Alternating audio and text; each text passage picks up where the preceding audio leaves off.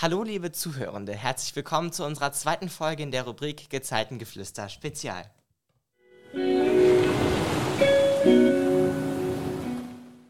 Unser heutiger Gast hat vor einigen Jahren selbst unsere Schule besucht.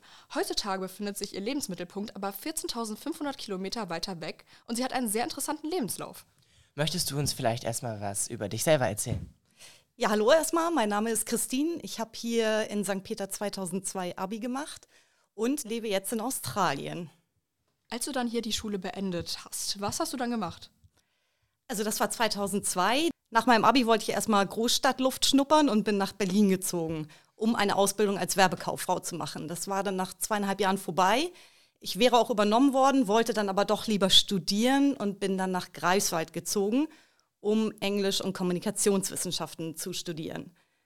Dann das war dann, glaube ich, 2016 bin ich nach Köln gezogen, um als Redakteurin bei einer unabhängigen Produktionsgesellschaft fürs Fernsehen zu arbeiten. Habe dann jahrelang verschiedene Fernsehformate hergestellt.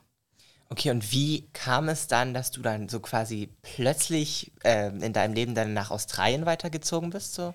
Ja, das war eigentlich gar nicht so spontan. Ich wollte immer schon mal nach Australien, das hat sich aber nie so richtig ergeben. Und durch meine Arbeit hatte ich sehr, sehr viele Überstunden und hätte mir mehrere Wochen frei nehmen müssen. Habe dann gesagt, so, ich packe jetzt meine Sachen und anstelle von ein paar Wochen frei zu nehmen, habe ich mir dann ein halbes Jahr frei genommen oh, okay. und bin dann nach Australien gegangen. Und kannst du, also wir wissen es jetzt natürlich schon, aber kannst du uns denn mal erzählen, was machst du so in Australien oder was war eigentlich das Ziel dort? Mein Leben in Australien hat angefangen als Backpacker. Ich war knapp 30 Jahre alt und das war so die letzte Chance, um auch mal dieses Work-and-Travel-Visum zu bekommen. Und ja, da war ich natürlich total scharf drauf, wollte unbedingt hin und ein halbes Jahr dort arbeiten. Aber aus dem halben Jahr, äh, ja, sind jetzt mittlerweile elf Jahre geworden. Und ja, das hat sich so ergeben, dass ich erst mal ein halbes Jahr gereist bin dann bin ich an einer Farm angekommen, die auch äh, Leute gesucht haben, die da arbeiten wollten. Ich habe da mehrere Monate lang gearbeitet und wollte dann doch ganz gerne noch ein bisschen länger bleiben. Nach einem halben Jahr hatte ich das Gefühl, war meine Reise noch nicht so ganz vorbei. Und ja, habe dann noch mein zweites Visum beantragt und dann meinen Aufenthalt quasi um ein weiteres Jahr verlängert. Wurde dann gesponsert von dieser Firma und habe dann zwei Jahre mein Sponsorship dort gemacht und ja, bin jetzt quasi Permanent Resident in Australia und kann da ja, arbeiten und leben. Okay. Ähm, so wie wir im Vorhinein von dir wissen, machst du ja einen Beruf, der eigentlich so für uns, zumindest hier in dieser Region, eher so ungewöhnlich ist. Ähm, was machst du denn da jetzt im, im Moment in Australien? Also im Grunde mache ich dort alles und nichts so ungefähr, aber hauptsächlich bin ich äh, mit meinem Metalldetektor unterwegs und suche nach Gold. Klingt jetzt erstmal wahrscheinlich ein bisschen komisch, weil das ist äh, wahrscheinlich eher ein ungewöhnlicher, äh, eine ungewöhnliche Tätigkeit. Aber ja, es bringt mir total Spaß und nachdem ich dann die ersten paar Jahre eben ja, mir das angelernt hatte, äh, kann ich jetzt tatsächlich sagen, dass ich davon eigentlich ganz gut leben kann, ja. Und wie bist du darauf gekommen, Goldgräberin zu werden? Hier ist es ja gar nicht so verbreitet. Das stimmt, ja. Ich wusste auch gar nicht so richtig, habe mir nie die Frage gestellt, wo kommt Gold denn eigentlich her? Habe dann auf einem Outback Campingplatz die Leitung übernommen und der Besitzer hatte dort einen Metalldetektor stehen. War auch in einem Goldgebiet und da konnte ich dann den Detektor immer nehmen und losziehen und habe dann wirklich monatelang nur Schrott ausgegraben, weil alles Metall wird eben von diesem Detektor eben aufgefasst und nicht nur Gold leider.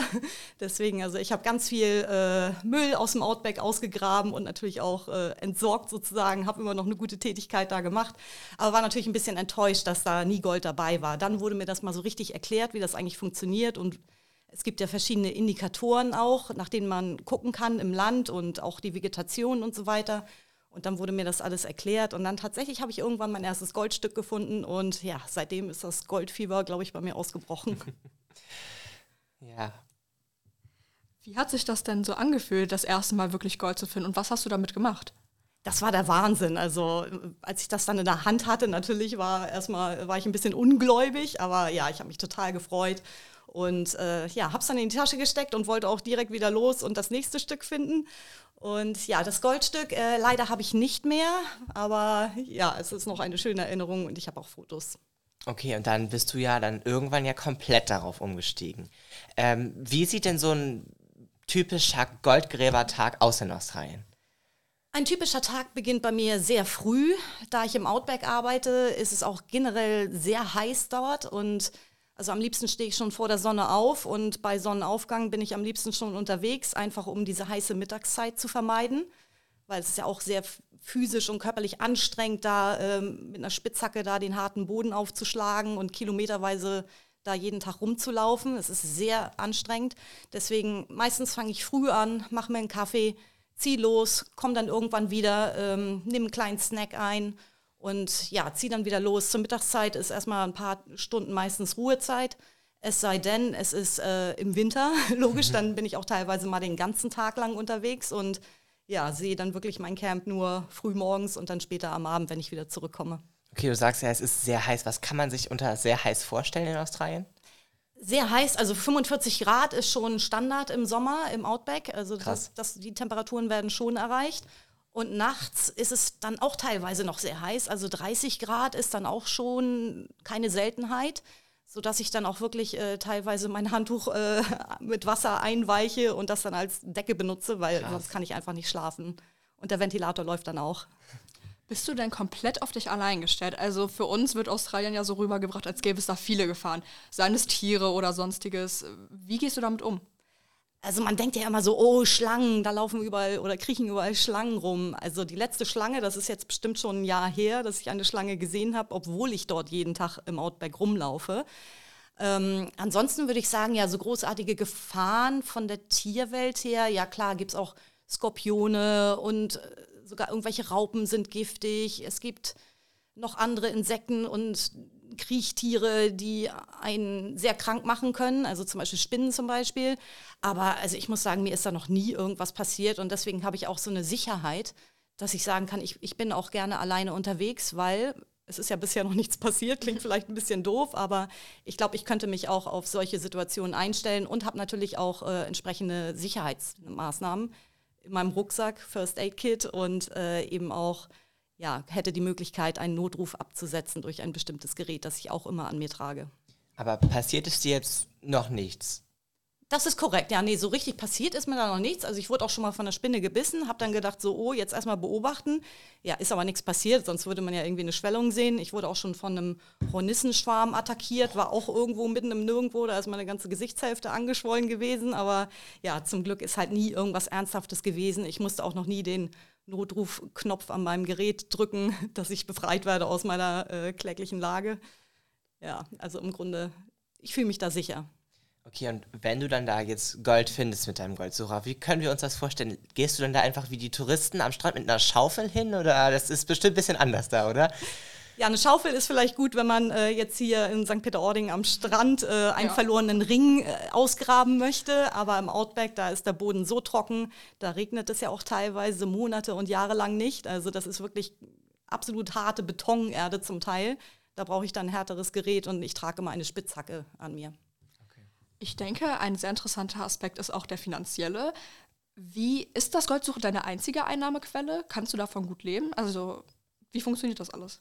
Das Goldsuchen war sehr lange meine einzige Einnahmequelle, aber ich habe natürlich auch äh, zwischendurch Jobs angenommen, die dann mir angeboten wurden, irgendwo unterwegs. Und da habe ich die dann auch wirklich nur angenommen, weil ich gesagt habe, okay, das klingt nach Spaß, probiere ich gerne mal aus. Aber im Grunde äh, habe ich jahrelang von der Goldsuche alleine gelebt und eben auch ja, entsprechende ja, größere Nuggets dann auch zum Teil gefunden, die heute aber leider ein bisschen seltener geworden sind, muss ich ganz ehrlich sagen. Also vor zehn Jahren äh, waren die Nuggets noch tendenziell größer als das, was ich heutzutage finde.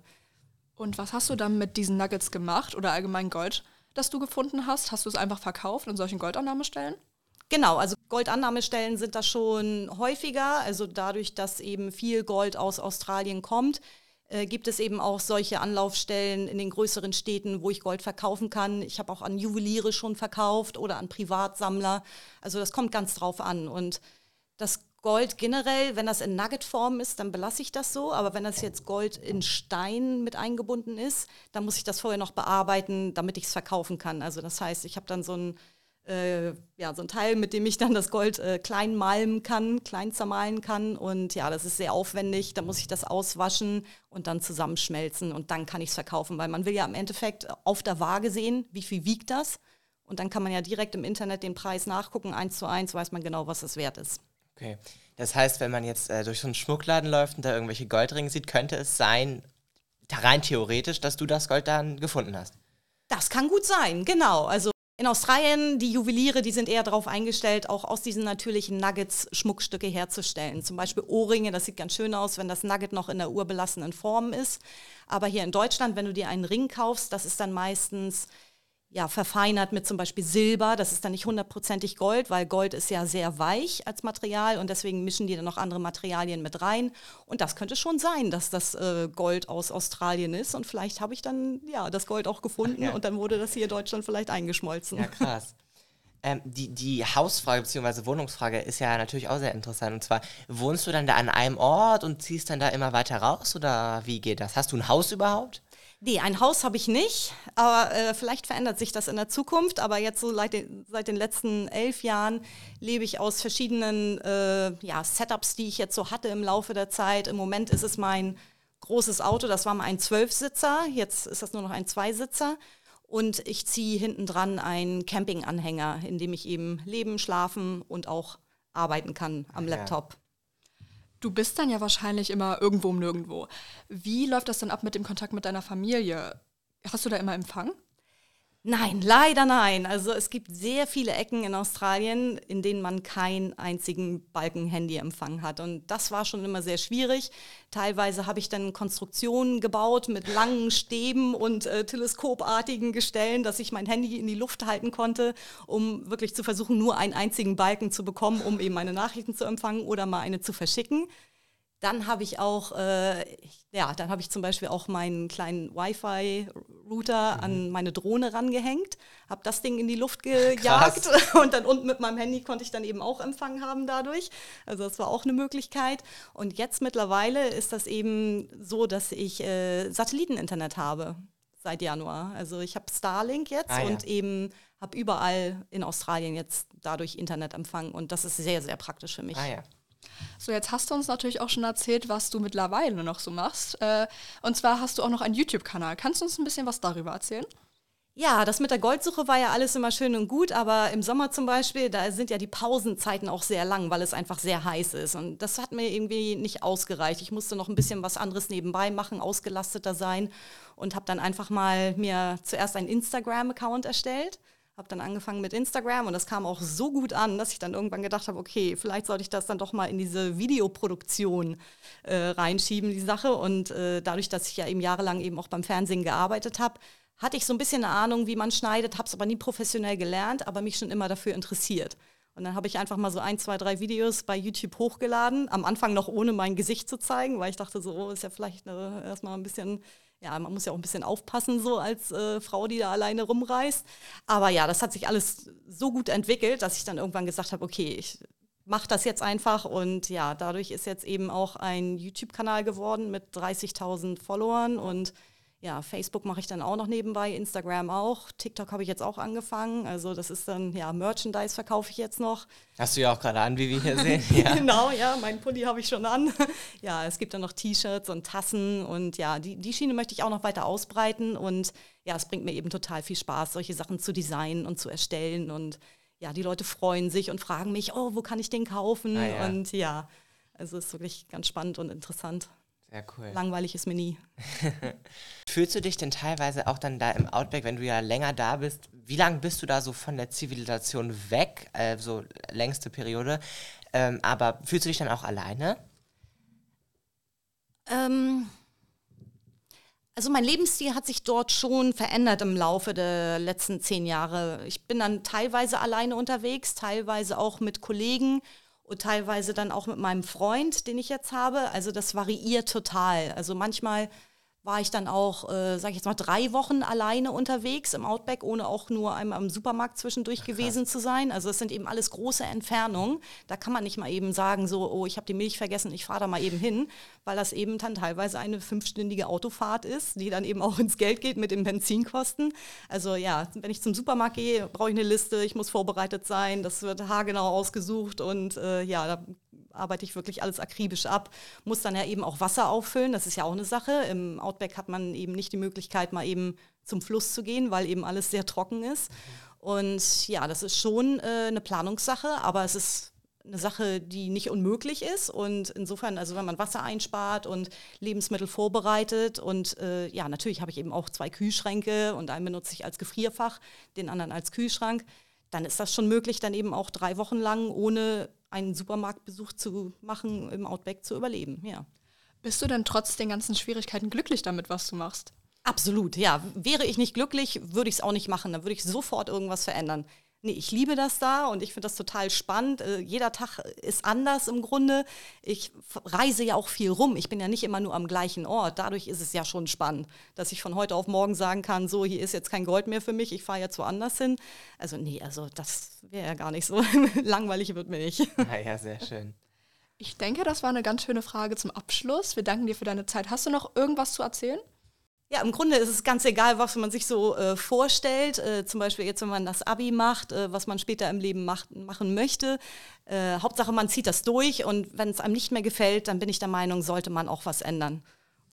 Falls ihr noch mehr über den Alltag von Christina erfahren wollt, haben wir gute Nachrichten. Vergangenes Jahr gab es die Reportage des Formats Abenteuerleben am Sonntag. Ihr findet sie unter dem Namen Der Traum vom großen Fund. Zwei Schatzsucher leben von dem, was sie finden. Und wenn euch jetzt natürlich das mit dem YouTube angetan hat, könnt ihr sie natürlich auch bei YouTube unter Outback Gold Fever finden. Und vielen Dank, dass du heute hier warst. Danke für die Einladung. Bis zum nächsten Mal. Tschüss.